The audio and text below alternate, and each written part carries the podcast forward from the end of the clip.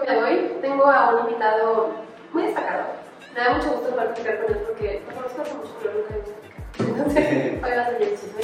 Él es Roberto Saavedra, él es de Mérida, es licenciado en Educación Física, tiene maestría en entrenamiento deportivo, lleva ya muchos años entrenando personas y entrenando mismo y es una atleta de muy buen nivel. Recientemente es coach en Adidas Runners Mexico City.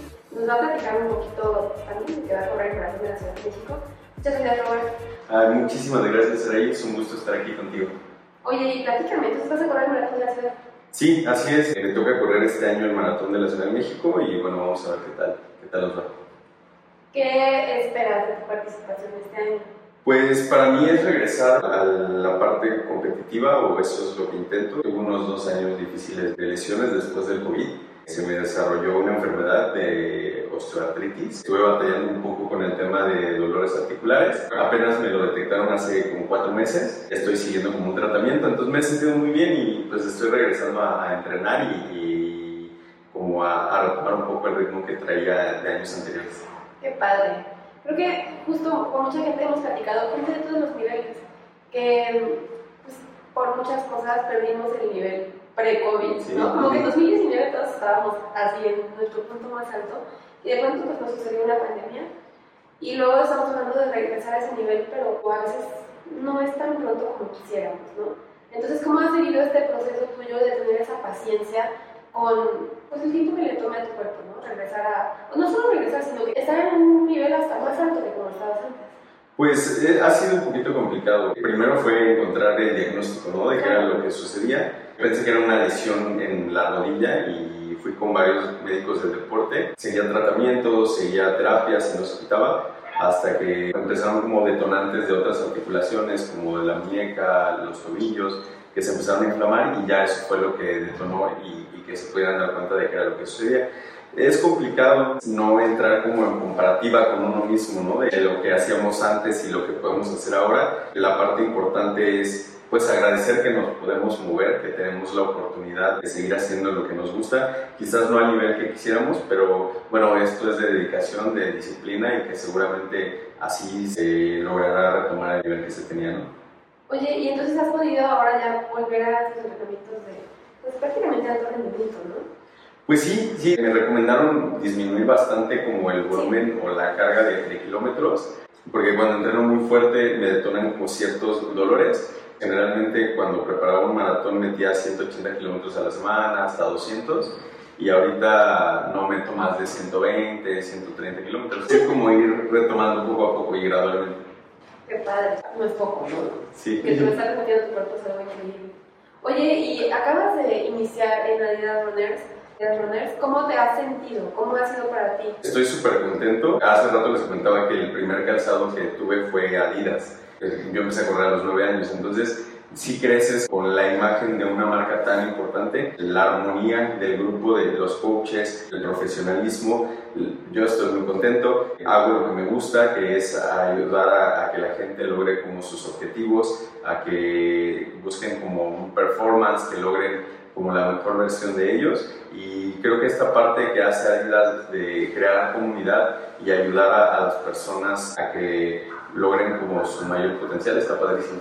Sí, está increíble. Oye, ¿y tú que tienes tanta experiencia de apoyando a personas, acompañándolas a lograr sus metas?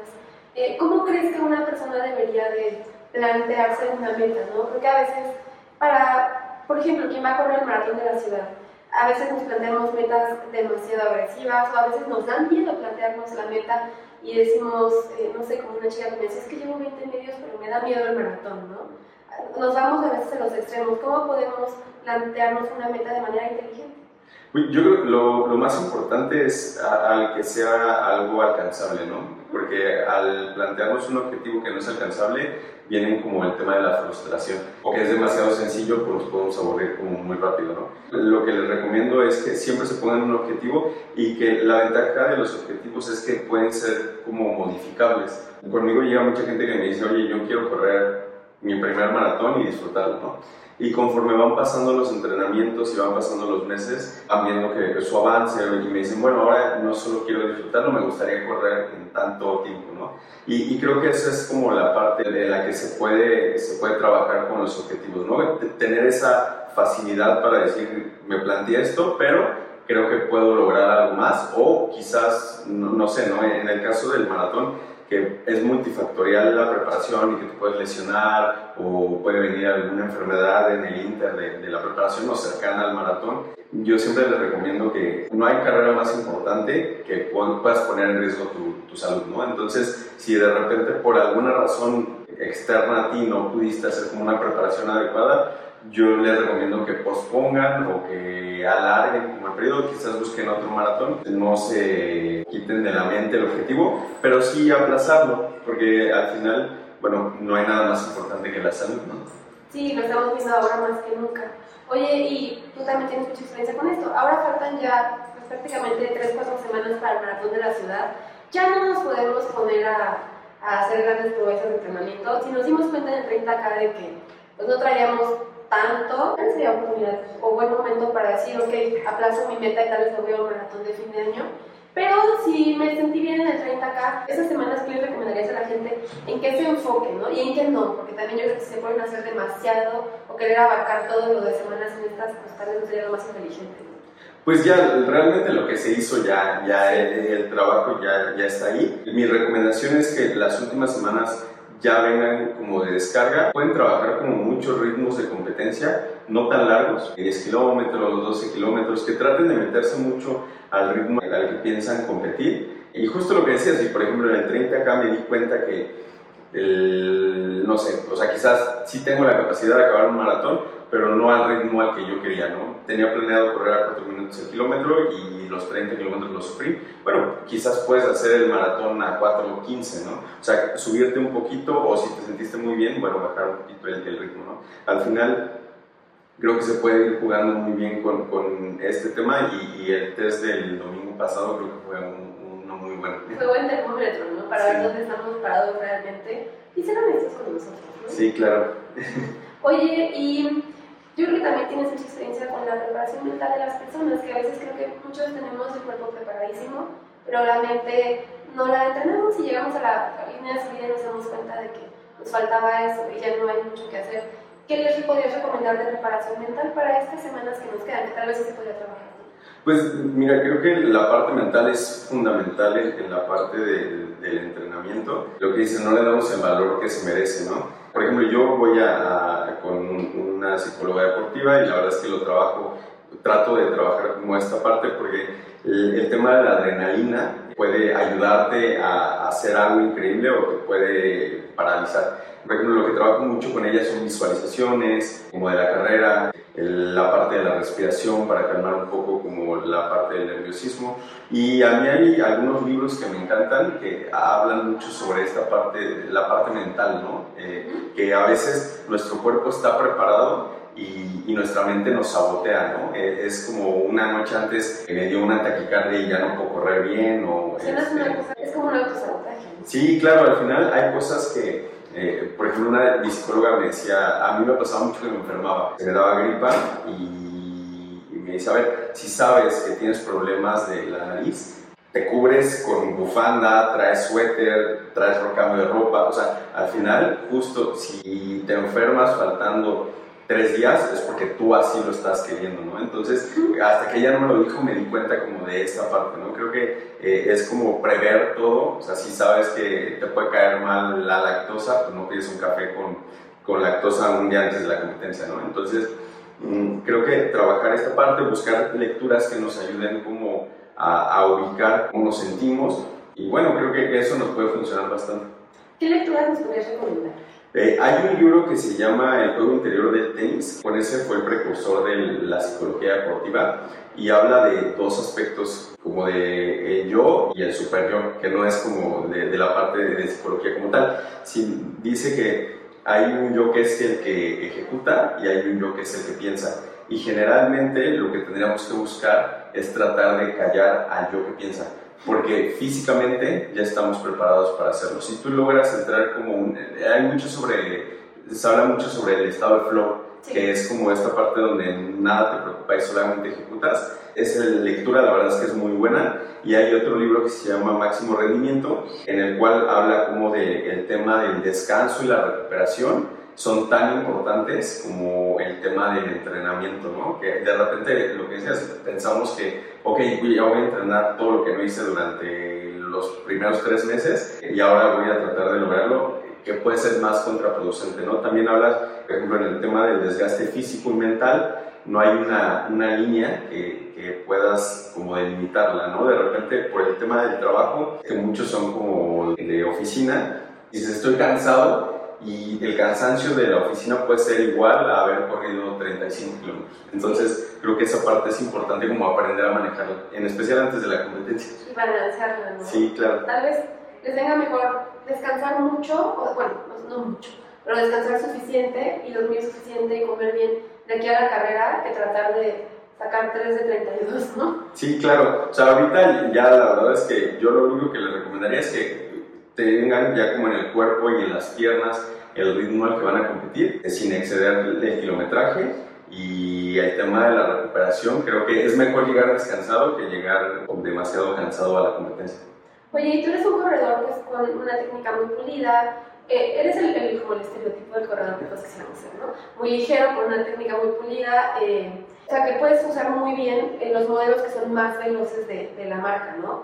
El Adicero de 3, por ejemplo, yo creo que lo experimentas muy bien, pero sabes que hay algunos corredores para los que tal vez no será tan recomendado. ¿Cuál es la rotación tuya de tenis, los que tú usas eh, frecuentemente en tu semana? Mi closet es el Adicero Pro 3, el SL y el Boston. Ah, el Boston. El, Takumi lo ocupo, pero lo ocupo nada más como en los días de pista. Pero, por ejemplo, las características del Adicero Pro 3 es que sí es muy ligero, la verdad es que es súper reactivo, pero tiene un poco de inestabilidad. Entonces, por ejemplo, para utilizar ese tipo de calzado necesitas tener como fuertes los tobillos, porque si no, al final empiezan las molestias generalmente entre empeine y, y en tobillos. Entonces, digo, si ya tomaron la decisión de comprar ese calzado y ya lo tienen, trabajar como ejercicios con ligas, este, sentados, para, para, de fortalecimiento de tobillos, creo que es importante, ¿no? Había un autor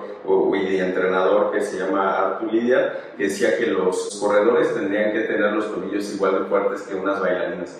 Y la verdad es que eso es muy cierto, ¿no? Y no le ponemos como atención a esa parte.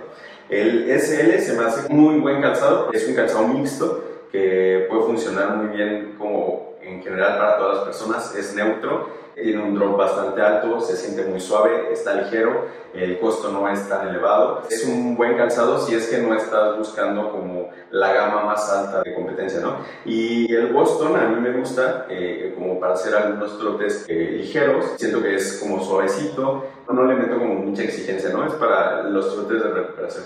Tal vez para alguien que no va a ir a tope o que no es tan veloz, que requiere un poco más de estabilidad de parte del calzado sería un buen calzado de competencia incluso, ¿no? Sí, claro. Al final lo que hay que entender es que el tema de calzado tiene que ir enfocado a nosotros. O sea, creo que esa es la ventaja de que exista tanta gama de tema deportivo de calzados.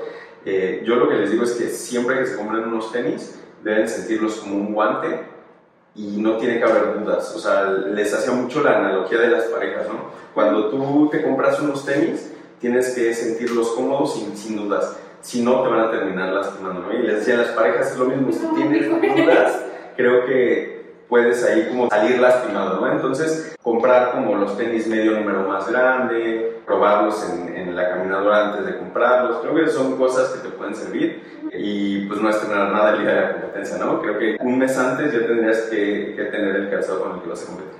Oye, y en los últimos splits has estado corriendo bastante bien, ¿no? Te he visto correr bastante bien, de lejitos. Y, yo creo que también debes tener una motivación padre porque pues, son las carreras donde está el equipo en el que tú estás como coach, te debe motivar más de lo normal participar en ellas. Y toda esta campaña de sierra también, ¿no? Que está muy padre. El calzado está increíble. No, pero además en ese punto ya yendo hacia la meta donde se cierra, literal hace como más chiquito el pasillo y pasas y todo el mundo te grita y dice cierra en el piso y en los banderines por todos lados. ¿Cómo lo vas viviendo?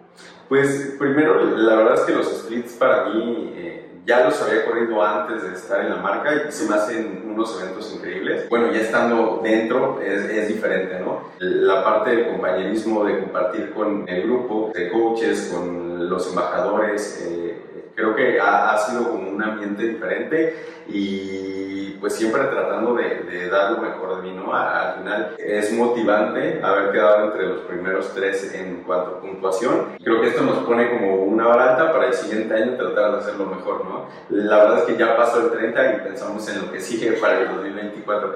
Y en la parte del calzado de sierra, creo que solamente las personas que corren logran entender el significado de esa palabra, ¿no? Lo que implica esa frase lo que puedes llegar a sentir cuando alguien te grita, ¿no? Y es la última parte de la carrera. Y lo que dices, la verdad es que, o sea, cuando llegas a, a la meta, todo desaparece y solamente vas viendo como el, el, caminito y de repente escuchas voces, ¿no? A mí me pasa mucho que de repente la gente me grita, pero voy como en mi, en mi mood y, y la verdad es que escucho mi nombre o escucho a las personas pero no logro como poner atención, ¿no? O sea, o por ejemplo en las competencias me sucede que cuando iba a correr al extranjero, me dicen, por aquí pasamos y yo no me acuerdo, o sea, yo no, no vi, realmente yo iba metido solamente en la carrera, y llegan flashazos, ¿no? Más de, ah, sí, cierto, esto sí lo vi, pero no me acuerdo muy bien, entonces, pues creo que eso está padrísimo, o sea, la parte de, de toda la motivación y, y, lo que dice, todo lo que implica esta, esta campaña. Yo creo que va a ser muy bonito verte eh, competir. Bueno, no te voy a ver, porque no hay mucha manera, pero eh, compartir contigo el maratón de la Ciudad de México y seguro va a ser un buen regreso para ti ya como cada vez entrándole más a tus ritmos competitivos, que bueno, ya para mí lo sabes desde siempre, para siempre mucho éxito. ¿Y dónde te puedes seguir? Muchísimas gracias. En Instagram como R-Saavedra, en Facebook como Roberto Saavedra. Y cualquier cosa o duda que tengan, bueno, pues pueden escribir. Sí, cualquier duda técnica carrera, mentalidad, de muchas cosas, Roberto tiene muchísima experiencia y mucha buena dificultad. Muchas gracias, Roberto. Gracias, Raíz.